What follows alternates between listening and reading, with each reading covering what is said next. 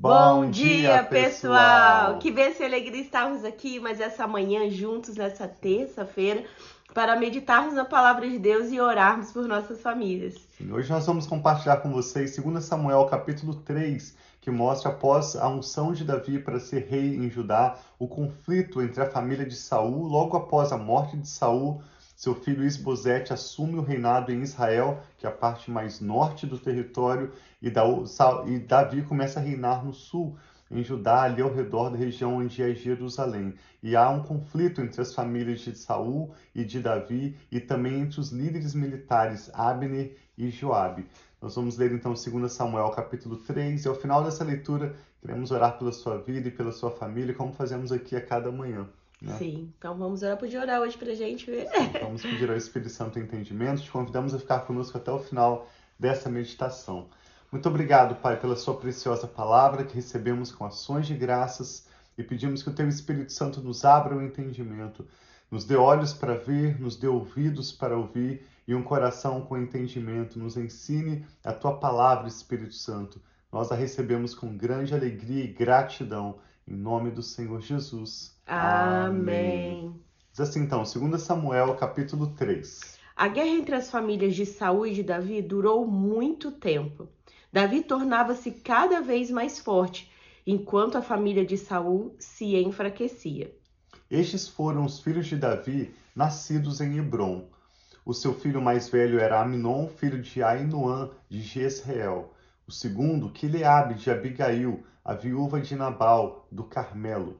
O terceiro, Absalão de Maaca, filha de Talmai, rei de Jesus. O quarto, Adonias de Agite. O quinto, Cefatias de Abital. E o sexto, Itreão de sua mulher Eglá. Esses foram os filhos de Davi que lhe nasceram em Hebron. Enquanto transcorria a guerra entre as famílias de Saul e Davi, Abner foi ficando poderoso na família de Saul. Saul tivera uma concubina chamada Rispa, filha de Aiá. Certa vez, Esbocete perguntou a Abner: Por que você se deitou com a concubina de meu pai? E Abner ficou furioso com a pergunta de Esbocete e exclamou: Por acaso eu sou um cão a serviço de Judá? Até agora tenho sido leal à família de seu pai Saul e aos parentes e amigos dele, e não deixei que vocês caíssem nas mãos de Davi. Agora você me acusa de um delito envolvendo essa mulher. Que Deus me castigue com todo rigor, disse Abner, se eu não fizer por Davi o que o Senhor lhe prometeu sob juramento tirar o reino da família de Saul e estabelecer o trono de Davi sobre Israel e Judá, de Dan a Berseba, ou seja, desde o extremo norte até o extremo sul, envolvendo todas as doze tribos de Israel. Então Abner enviou mensageiros a Davi com a proposta: A quem pertence essa terra? Faz um acordo comigo, e eu te ajudarei a conseguir o apoio de todo Israel. Está bem, disse Davi. Farei um acordo com você, mas com uma condição: não compareça à minha presença quando vier me ver, sem trazer-me Mical, filha de Saul. E Davi enviou mensageiros a Isbosete, filho de Saul, exigindo: Entregue-me minha mulher Mical, com quem me casei pelo preço de cem prepúcios de filisteus. Diante disso, Esbozete mandou que atirassem de seu marido Paltiel, filho de Laís. Mas Paltiel foi atrás dela e a seguiu chorando até Baurim. Então Abner ordenou-lhe que voltasse para casa e ele voltou. Nesse meio tempo, Abner enviou essa mensagem às autoridades de Israel: Já que algum tempo faz que vocês querem Davi como rei, agora é o momento de agir, porque o Senhor prometeu a Davi por meio porque o Senhor prometeu a Davi: uhum. Por meio de Davi, meu servo, livrarei Israel do poder dos filisteus e de todos os seus inimigos. Abner também falou pessoalmente com os benjamitas. Depois foi a Hebron dizer a Davi tudo que Israel e a tribo de Benjamim havia aprovado. Quando Abner, acompanhado de vinte homens, apresentou-se a Davi em Hebron, este ofereceu um banquete para ele e para os homens que o acompanhavam. Disse então Abner a Davi: Deixe que eu me vá e reúna todo Israel, meu senhor, que para que faça um acordo contigo, ó rei, e reines sobre tudo que desejares. Davi o deixou ir e ele se foi em paz. Naquele momento, os soldados de Davi e Joabe voltavam de um ataque, trazendo muitos bens. Abner, porém, já não estava com Davi em Hebron, porque Davi o tinha deixado partir em paz. Então Abner era o capitão da, da guarda, né, do exército. Da, da, do exército de Saul. Então ele era como se fosse o inimigo do exército de Davi, porque eles estavam em guerra há muito tempo. Mas como nós acabamos de ler, Abner estava fazendo uma proposta com Davi de ser a favor de Davi e trazer esse reino para Davi ser rei do reino inteiro. Mas Joabe ele estava na guerra, ele não viu toda essa conversa, ele não estava participando desse momento. Então, quando Joabe chegou com todo o seu exército, contaram-lhe que Abner, filho de Ner, se apresentara ao rei e que o rei tinha o deixado ir em paz. Então Joabe, que era o comandante do exército de Davi, foi falar com o rei e lhe disse: Que foi que fizeste? Abner veio à tua presença e o deixaste ir? Conheces Abner, filho de Né? Ele veio para enganar-te, observar os teus movimentos e descobrir tudo o que estás fazendo. Joabe toma uma decisão, ele toma uma, um julgamento acima do rei, como quem quer decidir acima do que o rei Davi havia decidido. Saindo da presença de Davi, Joabe enviou mensageiros atrás de Abner, e eles o trouxeram de volta. Desde a cisterna de Sirá, mas Davi ficou, mas Davi não ficou sabendo disso. Quando Abner retornou a Hebron, Joabe o chamou à parte na porta da cidade sobre o pretexto de falar-lhe em particular, e ali mesmo o feriu no estômago. E Abner morreu por ter derramado sangue de Azael, irmão de Joabe. Então, dias atrás nós lemos quando Abner. Azael estava seguindo Abner, correndo atrás dele, e Abner falava: "Vai pegar outras armas, para de correr atrás de mim", até que não teve jeito, e Abner matou Azael, que era irmão de Joabe, que acaba de matar o próprio, o Abner. próprio Abner.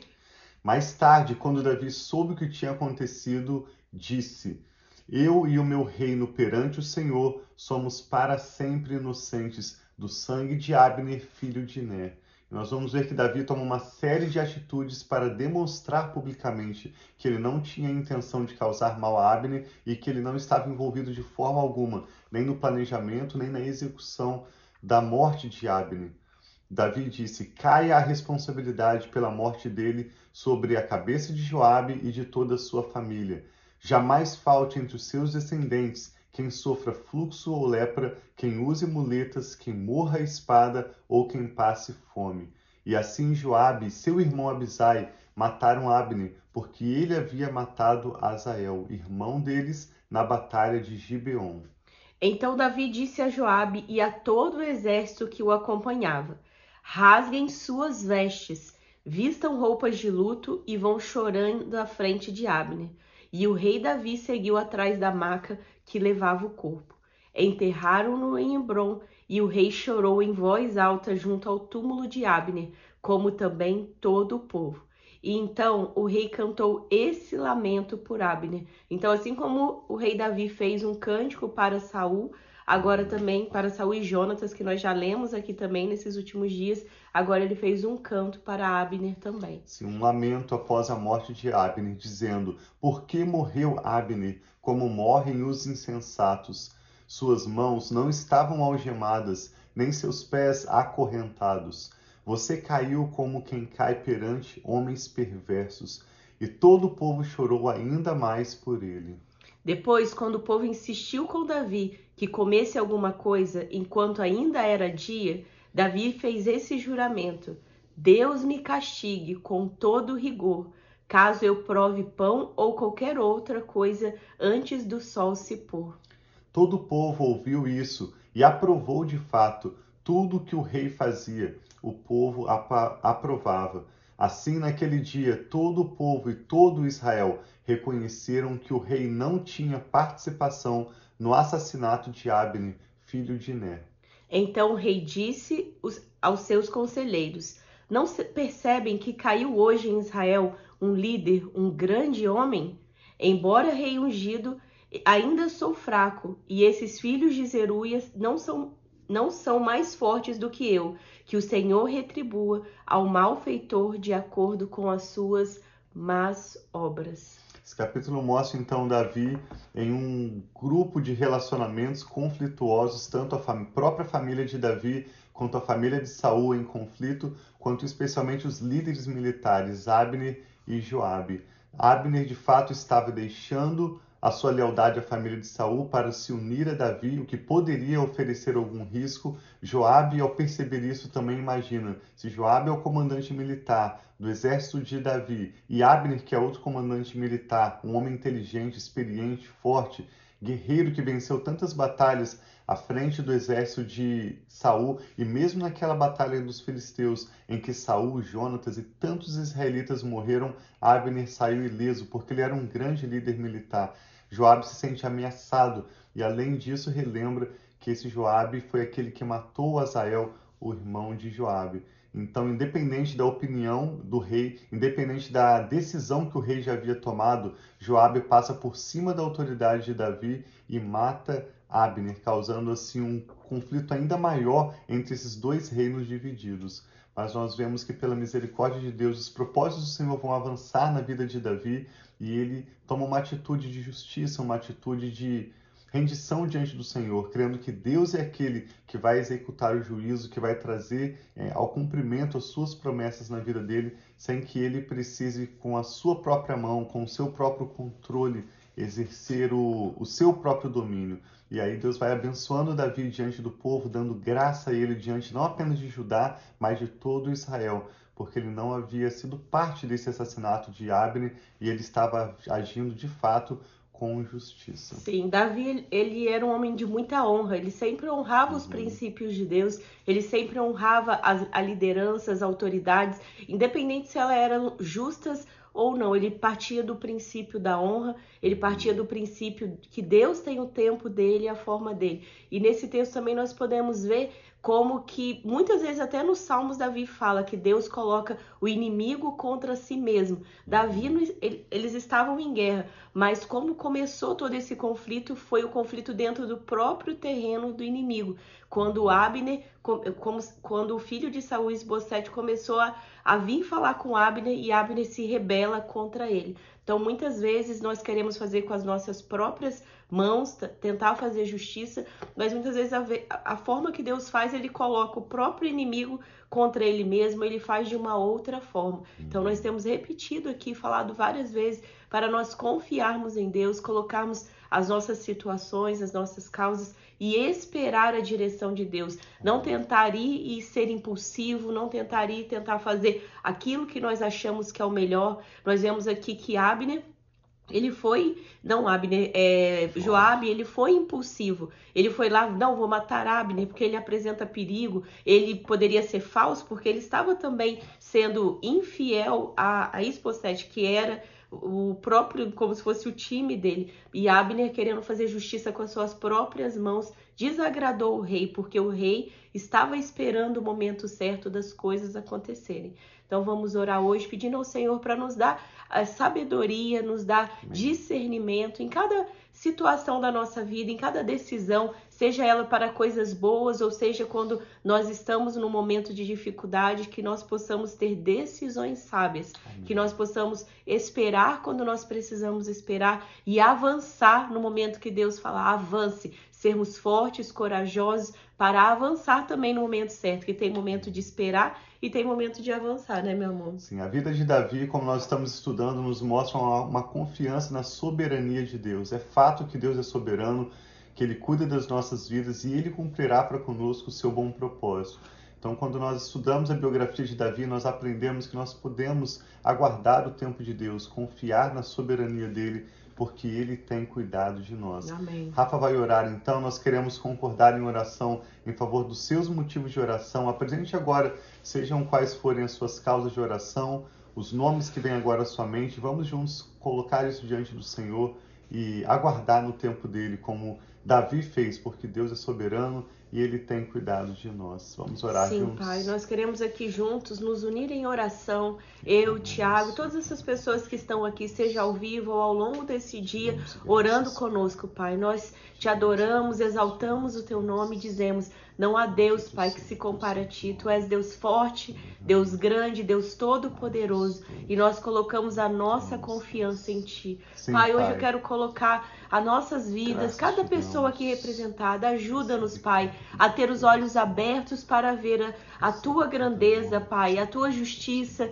os teus caminhos, aquilo que o Senhor tem para nós e a nossa família. Que nós possamos ser sábios nas nossas decisões, que nós possamos esperar, Pai, o momento certo daquilo que o Senhor tem para nós. Dá, dá a nós, Pai, nós pedimos hoje o discernimento, Pai, a clareza, a paz no nosso coração, Sim, em cada situação que cada um Sim, de sim. nós de forma diferentes passamos. Pai, mas para que nós possamos tomar atitudes certas e corretas. Eu peço a bênção do Senhor sobre cada família, a provisão do Senhor, a cura do Senhor, Pai, sobre aqueles que precisam de cura. Se tem alguém, Pai, enfermo, que o Senhor possa, Pai, agir, trazendo cura completa, Pai, sobre o corpo que, de Amém, quem Pai, precisa. assim seja. Se precisa, nome de Pai, de uma provisão, seja material, Pai, seja uma porta de trabalho, seja o que for. Eu também oro em concordância, Pai, com os meus irmãos. Eu oro pelos Pai. casamentos aqui representados, oro pelos filhos aqui representados. Que o Senhor venha, Pai, abençoando cada família com aquilo que eles precisam, necessitam nesse momento, porque o Senhor é o Deus que supre todas as nossas necessidades. Pai. E nós colocamos a nossa fé, a nossa confiança diante de Ti, te agradecendo, Pai, te agradecendo por tudo que o Senhor já Amém. tem feito em nossas vidas e por tudo aquilo que o Senhor irá fazer, aquilo que o Senhor tem transformado, aquilo que o Senhor tem mudado e melhorado em nós, Pai. Que de glória em glória nós possamos nos tornar mais parecidos com o Senhor. Que de glória em glória, Pai, nós possamos receber tudo aquilo que o Senhor já tem, Pai, preparado e liberado sobre nós e a nossa família. Em nome de Jesus, Pai, nós oramos. Amém. Graças a Deus. Como temos sido abençoados ao orarmos juntos aqui diariamente, ao meditarmos na biografia de Davi, com essa leitura de 2 Samuel, e nós te agradecemos por participar conosco e por compartilhar também para que outros possam ser abençoados juntamente conosco. Sim, um abração, amamos vocês e até